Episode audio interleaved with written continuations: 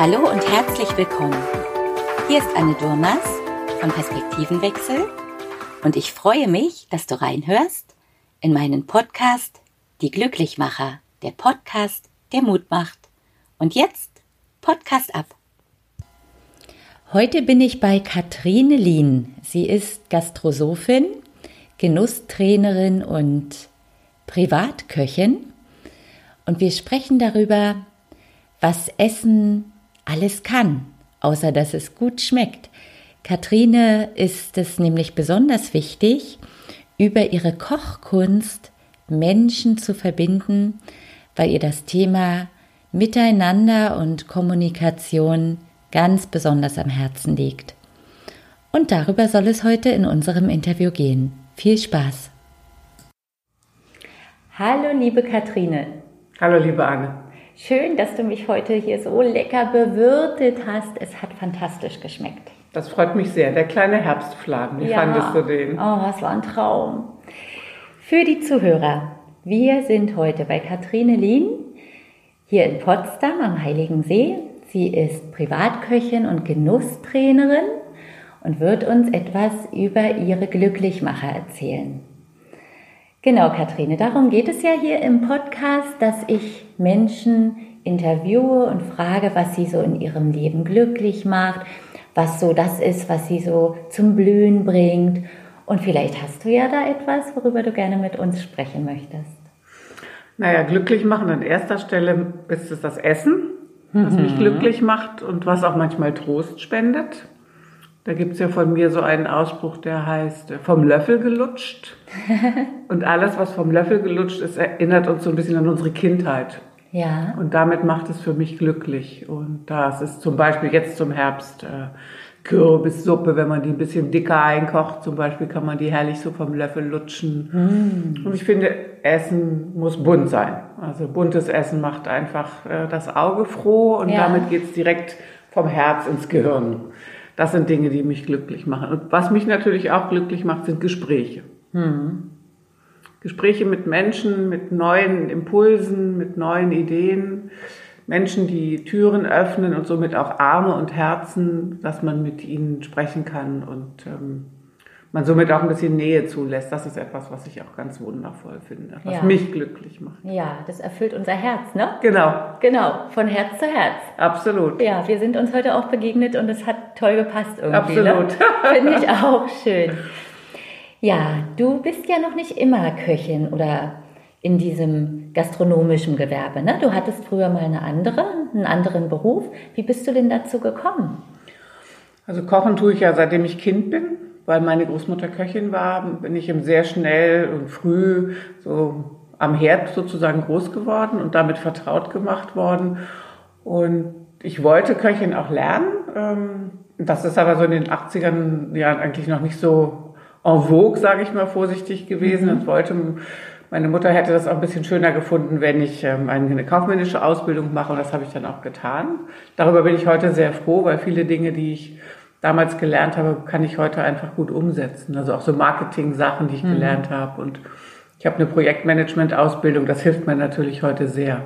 Auf jeden Fall strukturiert dich, ne? Absolut. Ja, man kann ja nicht nur das machen, auch als Köchin nicht, was Freude bereitet. Da gehört eben auch im Hintergrund immer noch ein bisschen mehr dazu, ne? Ja, ja, da gehört vor allen Dingen auch dazu, dass man die Dinge, die man einkauft, kalkuliert. Genau. Dass man weiß, wie viel Menge braucht man? Mhm. Da gibt es sicherlich auch schlaue Bücher, kann man sich ein bisschen belesen, mhm. mit Menschen sprechen. Aber ich habe in den letzten 20 Jahren schon auch immer in der Gastronomie gearbeitet, aber immer nur so nebenbei oder mal bei Freunden in der Küche gestanden. Und da habe ich halt einfach wahnsinnig viel gelernt. Ja. Und wann war so der Punkt? Wie alt warst du, als du gesagt hast, so jetzt möchtest du das aber noch mal so richtig machen und eben da auch deine Berufung oder deiner Berufung nachgehen? Und das zu deinem Hauptjob machen. Weißt du noch, wann das war? Ja, es gab so zwei Punkte. Es gab einmal diesen Punkt, das war 2003, wo ich angefangen habe in Köln, damals noch ähm, für Freunde sehr viel so zu kochen.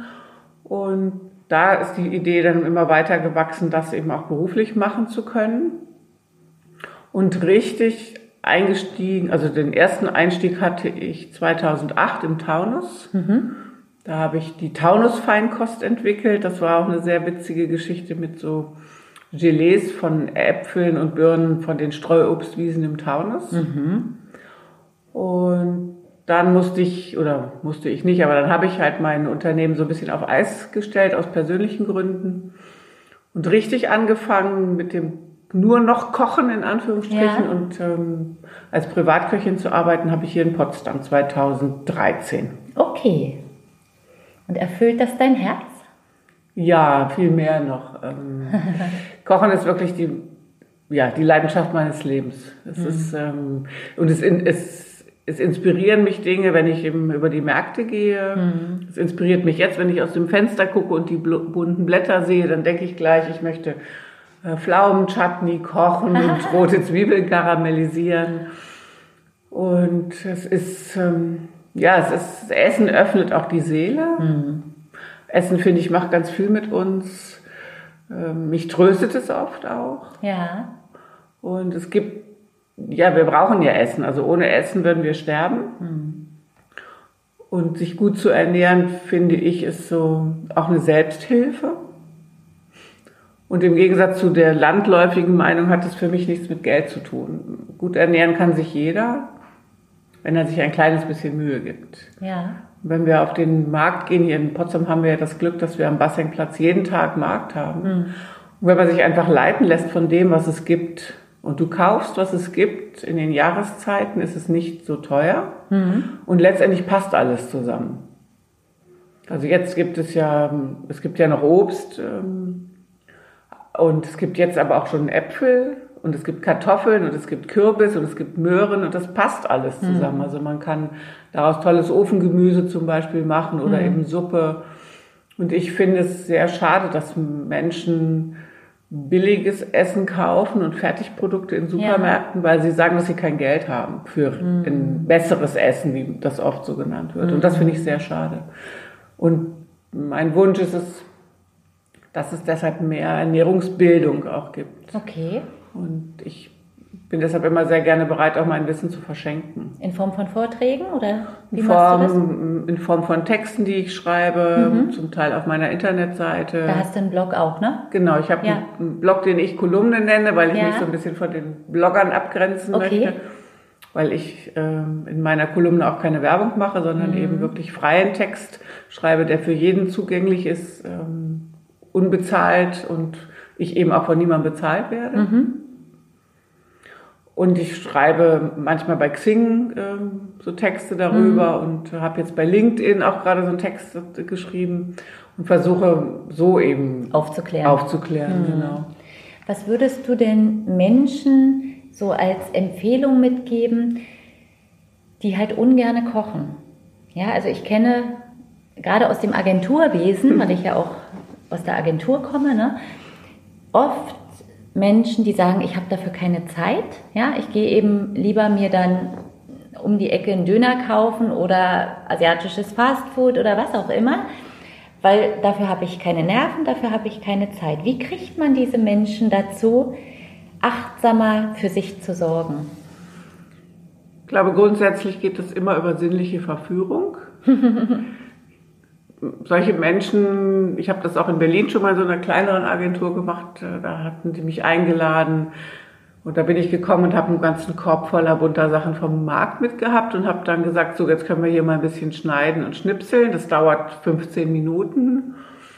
In 20 Minuten sind Kartoffeln gar, also im Grunde braucht man gar nicht viel Zeit. Man braucht einfach nur ein bisschen Übung. Mhm. Und dann kann man zum Beispiel Salate in Gläsern anrichten und man kann so Weggläser nehmen, die kann man mit Klammern verschließen, die kann man mhm. mit zur Arbeit nehmen. Ähm, dann sieht das super hübsch aus, es schmeckt gut und es ist ruckzuck gemacht. Mhm. Und das ist ein Motivationsschub, den kann man, glaube ich, weitergeben. Ja. Ich versuche das auch immer wieder, aber natürlich ist es oft so, dass die Leute schneller mal eben beim Bäcker sich ein belegtes Brötchen holen oder wie du sagst, ein, so anderes Fastfood, ähm, ohne zu wissen, was sie sich damit antun. Denn viele Leute sagen ja, dass sie mittags plötzlich müde sind. Und sie sagen dann, ach ja, das ist der Biorhythmus. Naja, das ist zwar ein bisschen der Biorhythmus, aber auf der anderen Seite ist es eher so ein Fresskoma. Also wenn du halt irgendwas Schlechtes isst oder zu fettig oder zu viel, dann sackt einfach der Blutzuckerspiegel ab und dann wirst du halt müde, dann fällst mhm. du in so ein Loch. Mhm. Und wenn du was Frisches isst und vielleicht auch noch ein bisschen draußen bist und dich bewegst, dann hast du das nicht. Und so kann man sich im Grunde genommen äh, selber auch da aus dieser Schleife wieder ziehen. Das ja. würde ich irgendwie schön finden, wenn sich das ein bisschen breiter macht in, in den berufsbildenden Schulen auch, dass man den jungen Leuten sowas mal anbietet, auch Kurse anbietet. Da passiert ja auch noch viel zu wenig in die Richtung. Ne? Ich habe ja eine Tochter und kriege ja mit, dass in diese Richtung eigentlich nichts gemacht wird. Gar nichts und ich mhm. verstehe es nicht, weil viele Schulen hätten die Möglichkeit ja. und früher ist es ganz selbstverständlich gewesen, dass Kochen auch ein Unterrichtsfach mhm. war.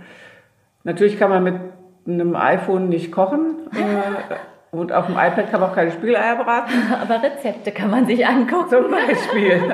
ja, Tutorials. Man, man, könnte Tutorials angucken oder man kann sich einfach schöne Musik runterladen und kann dabei dann irgendwie beim Kochen sich so ein bisschen berieseln zu lassen. Und in der Gemeinschaft, finde ich, ist es sowieso ein tolles Erlebnis. Ja, das stimmt. Und genau, weil wir beim Thema sind, du veranstaltest ja hier bei dir in Potsdam immer mal wieder so Salonabende. Ne? So nennst du die, glaube ich, genau. auch, oder? Erzähl mal was dazu. Also es gibt Salonabende, es gibt Küchenpartys und es gibt äh, auch so Zusammenkünfte am Sonntag. Sonntags ist ja gerade so ein Tag, wo viele Alleinstehende auch nicht so richtig wissen, was sie tun sollen. Und da biete ich immer mal wieder so einen Sonntagstalk an, also so ein Frühstück oder jetzt auch im Herbst so ein Sonntagsmittagessen, mhm. um sich hier am Tisch auszutauschen, andere Gleichgesinnte zu treffen.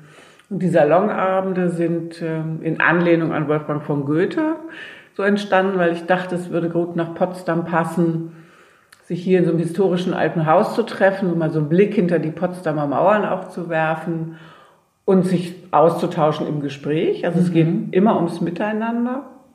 Da gibt es selbstverständlich von mir dann auch immer schönes regionales Essen, wobei das ist immer mein Geschenk an die Gäste die Gäste kaufen im Grunde genommen ihr Ticket, um den Platz an der Tafel zu haben für das Gespräch. Ja.